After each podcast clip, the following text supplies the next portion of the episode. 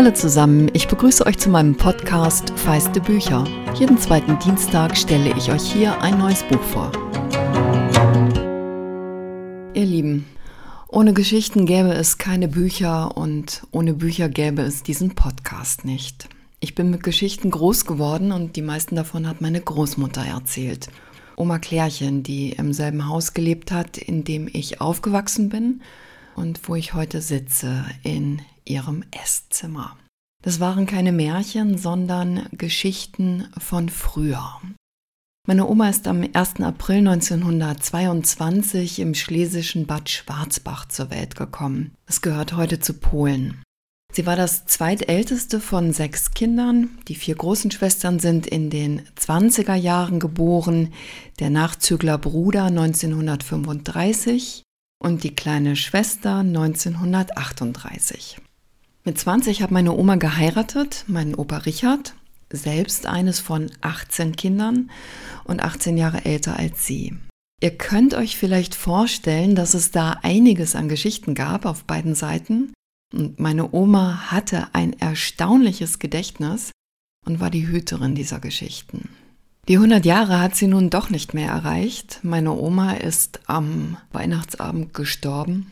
Und deshalb gibt es nun zum Jahresende diese Folge zu ihren Ehren, in der es ums Erzählen geht und in der sie gleich auch selbst zu Wort kommt. Es gab in meiner Kindheit die lustigen Erzählungen, die man eben Kindern erzählen kann. Zum Beispiel die herrlich eklige Geschichte aus Omas Tagen als Zimmermädchen, als ihre Kollegin im Kurbad in Bad Flinsberg beschloss, das Moor in der Wanne müsse nicht jedes Mal getauscht werden, weil die Gäste es ja eh nicht merkten. Nur dass sich dann eben mal ein Gast in die Wanne erleichtert hatte und der nächste unerwartet in das Malheur hineinglitt. Was hab ich mich wohlig geekelt als Kind. Noch besser war aber die Geschichte vom Schwarwuppchenfangen. Ich weiß nicht, wie oft ich danach gefragt habe, allein schon, weil das Wort Schwarwuppchen definitiv einen vorderen Platz bei meinen Lieblingswörtern belegt. Deshalb habe ich Oma vor anderthalb Wochen gebeten, mir diese Geschichte nochmal zu erzählen und habe sie aufgenommen. Der Herbert, unser Nachbarssohn, die hatten eine Schmiede. Es war der einzige Sohn und der wurde von seiner Mutter sehr verwöhnt.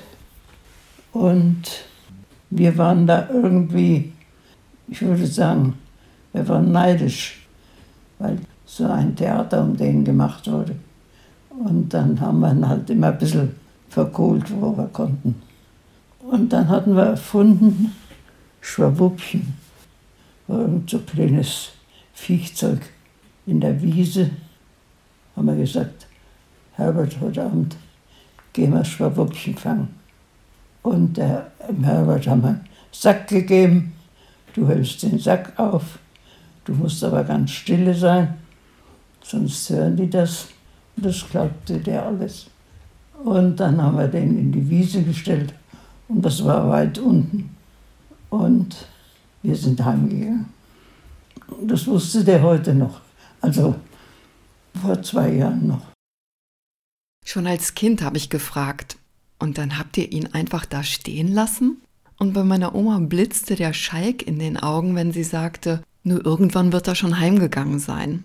Es ist so typisch für sie, dass sie noch vor zwei Jahren mit dem Herbertel telefoniert hat. Meine Oma war eine große Kontakthalterin mit einem noch größeren Herzen. Es gab die Geschichten, die mich mit einem seltsam abgeleiteten Stolz erfüllt haben. Geschichten, bei denen meine Oma noch nicht einmal selbst dabei war, die aber in den Schatz ihrer Erzählungen übergegangen waren. So war mein Opa gemeinsam mit seinem Bruder Walter 1929 Europameister im Rennrodeln. Überhaupt ranken sich um die Brüder der Sippe viele Geschichten. Und wir haben für meine Oma vor bei 20 Jahren zum 80. Geburtstag ein Buch gemacht. Übrigens etwas, das ich euch sehr empfehlen kann. Also jetzt nicht speziell unser Familienbuch, sondern so etwas für euch selbst zu machen. Auch wenn erstmal alle schreien werden, was soll ich denn da erzählen? Ich kann auch gar nicht schreiben. Ich kann nur sagen, bleibt dran, es lohnt, den Geschichten nachzugehen. Aus unserem Buch lese ich euch eine Passage vor, die Omas angeheiratete Nichten, Rosel und Dorchen, aufgeschrieben haben, die ich fast genauso aus Omas Erzählungen bereits kannte. Die Geschichte heißt Die Junggesellenbändigerin. Unsere Onkel machten was her. Naturburschen waren schon immer sehr gefragt, vor allem bei den Stadtdamen. Vor denen konnten sie sich gar nicht retten. Flinsberg war ja ein Berliner Bad und sommers wie winters schwirrten da viele Gäste herum.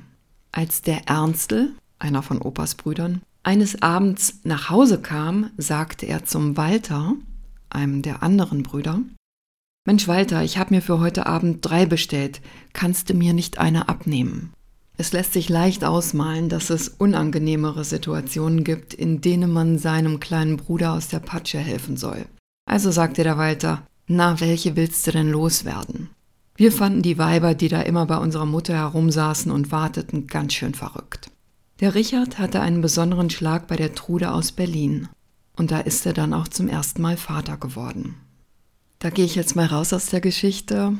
Und am Ende hat mein Opa die Trude aus Berlin nicht geheiratet und war auch für dieses Kind nicht wirklich da, sondern hat dann im Jahr darauf meine Oma geheiratet und mit ihr meinen Vater bekommen. Ich kann nur sagen, als ich diese Geschichten als Teenager hörte, habe ich große Augen und Ohren gemacht. So frivol kam mir das vor. Die Tochter meines Opas, die eben im Jahr vor meinem Vater zur Welt gekommen ist, hat ihren Vater als 18-Jährige hier in meinem Elternhaus kennengelernt, weil meine Oma ihn ermutigt, ja vermutlich gedrängt hat, endlich Kontakt zu ihr aufzunehmen. Auch Tante Karin hat dann Jahre später eine Geschichte zu Omas Buch beigesteuert und daraus geht hervor, wie nervös beide Frauen waren, meine Oma und sie. Und meine Oma hat bis an ihr Lebensende die Verbindung zur Tochter ihres Mannes gehalten 62 Jahre über seinen Tod hinaus. Ja, sie war eine treue Seele.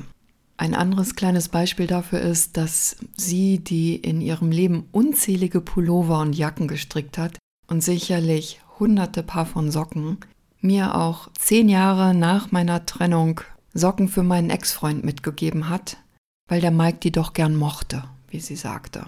Der Wollfaden zog sich wie Erzählungen durch ihr Leben. Als ich älter wurde, flossen die Geschichten in ernstere Gefilde. Da hatte sie eben noch vom Herbertel gesprochen, der vergeblich auf die Schwawuppien gewartet hatte, und plötzlich waren wir bei den Nachbarn auf der anderen Seite des Hofs, bei den Hofmeisters mit den sechs Söhnen, und Oma erzählt, die hießen nicht Hofmeisters Jungs, sondern die hießen Hofmeisters Kerle, was nicht etwa von Kerl kam, sondern vom Namen Karl. Der Ochse hieß Karl, genau wie der alte Hofmeister und der älteste Sohn auch. Oma erzählte das mit dem Ochsen voran, um dann anzuschließen, dass fünf der Söhne nicht aus dem Krieg zurückgekommen seien. Der sechste war zu klein, um eingezogen zu werden. Wir haben oft über den Krieg gesprochen. Ich kenne die Geschichten von ihrem Schwiegervater, meinem Urgroßvater, der im Ersten Weltkrieg auf einer Hamsterfahrt im Alter von 50 Jahren erschossen wurde und das Pferd trabte mit ihm auf dem Kutschbock heim. Viele ihrer Schwager haben den Zweiten Weltkrieg nicht überlebt. Sie hat auch von ihrer Mutter erzählt, die, wie Oma sagte, begeistert vom Hitler war und die sich im Dorf damit unbeliebt machte, dass sie das Radio aufbaute, sobald Hitler eine seiner Reden hielt und wie Oma sagte, stundenlang dasselbe quatschte. Und trotzdem erwartete meine Urgroßmutter, dass alle aus dem Dorf zum Zuhören kamen, egal wie viel Arbeit auf sie wartete, ob Erntezeit war oder nicht. Später, erzählte mir Oma, habe sie gedacht, die Vertreibung hätte für ihre Mutter auch was Gutes gehabt, denn dadurch sei sie mit den Leuten aus dem Dorf auseinandergekommen. Es gab kein absolutes Schweigen in unserer Familie über den Krieg, aber auch keine wirkliche Aufarbeitung. Mit keinem meiner Großonkel habe ich zeitlebens über ihre Kriegserfahrungen gesprochen.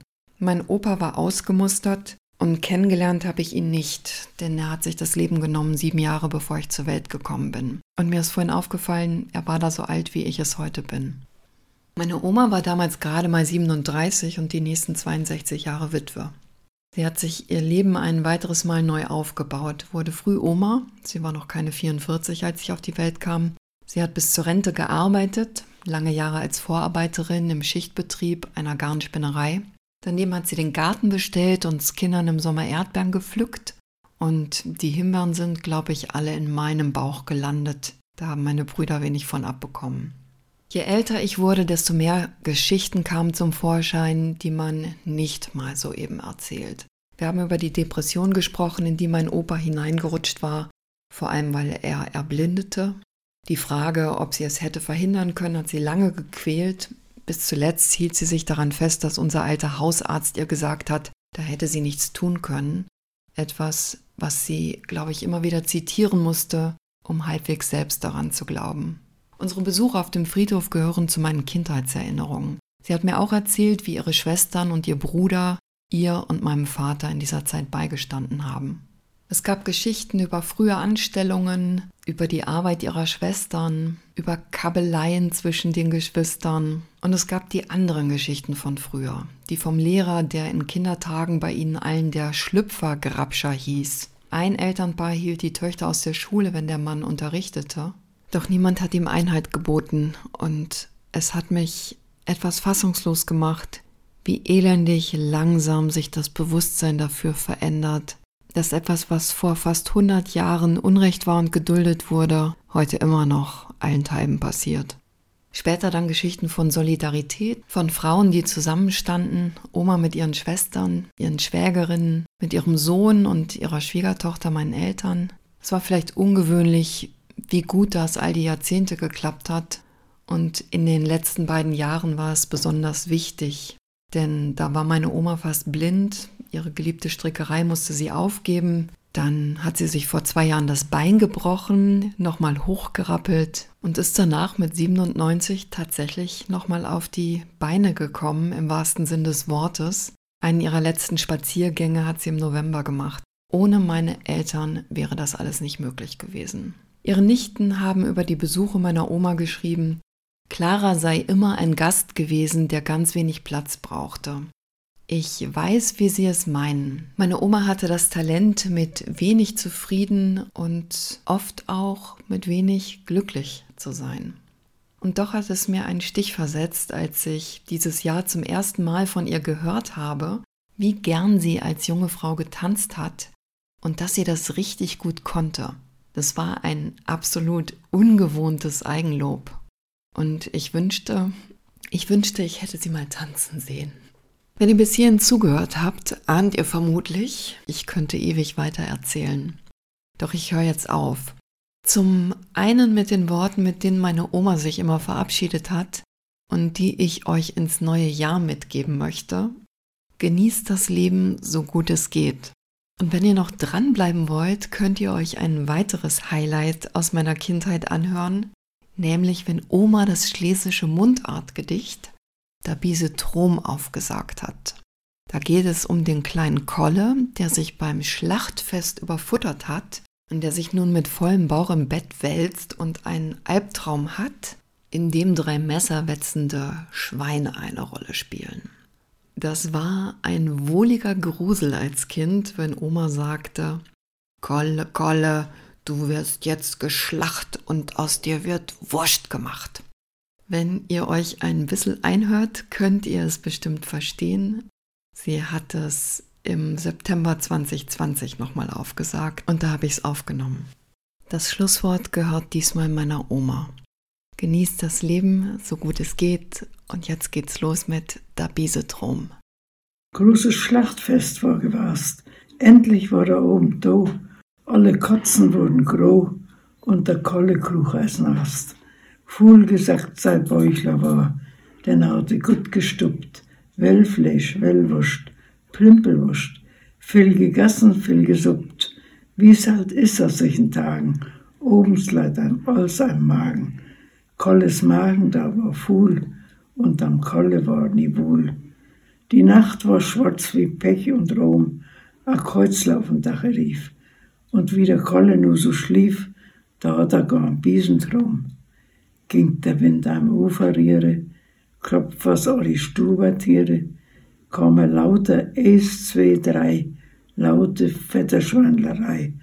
War ein ganzes Ufgebiete, hat er lange Massermitte, kam auf zwei Beinen gelaufen, kamen alle bis aufs Bette, wo der Kolle und hat schlofen. Finger alle an zu singen, zeigte alle lauter blanke Masserklingen. Da fing das erste an zu sprechen. Noch genug, wir waren paar Stechen. Und wie das erste und hat sie gerettet, da meinte das zweite, er ist hübsch fett. Da denke ich wohl, es wäre das Beste, wir machten Wurst und zwar gepresste. Was machen wir denn aber mit der Nierla und mit der Lava?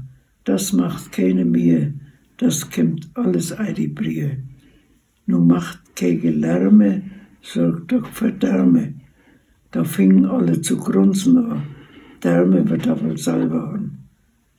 Da meinte das erste, wir wann uns setzen, Masserwetzen, Masserwetzen. Und wieso und hatten die Masse geschliffen, da meinte das eine, jetzt zugegriffen. Jetzt gibt's kein Aber und kein Wenn, man nahm na Balle bei a Ben.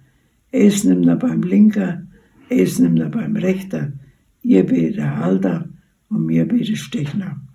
Dam Kolle wurd ganz Angst und Bange, er lag und wand sich wie ne Schlange. Er griff nach dem Lichte, er griff nach dem Dochte, er flog aus der Pochte. Und wie er so nach beim Bette lag, da wurde er munter und erschrak. Nee, Tochter, nee, kunst Tälscher sein, man konnte jetzt schon Blutwurst sein. Er griff sich an die Uhren, er griff sich an die Beine, nee, Gott sei Dank, er war noch keine. Ende.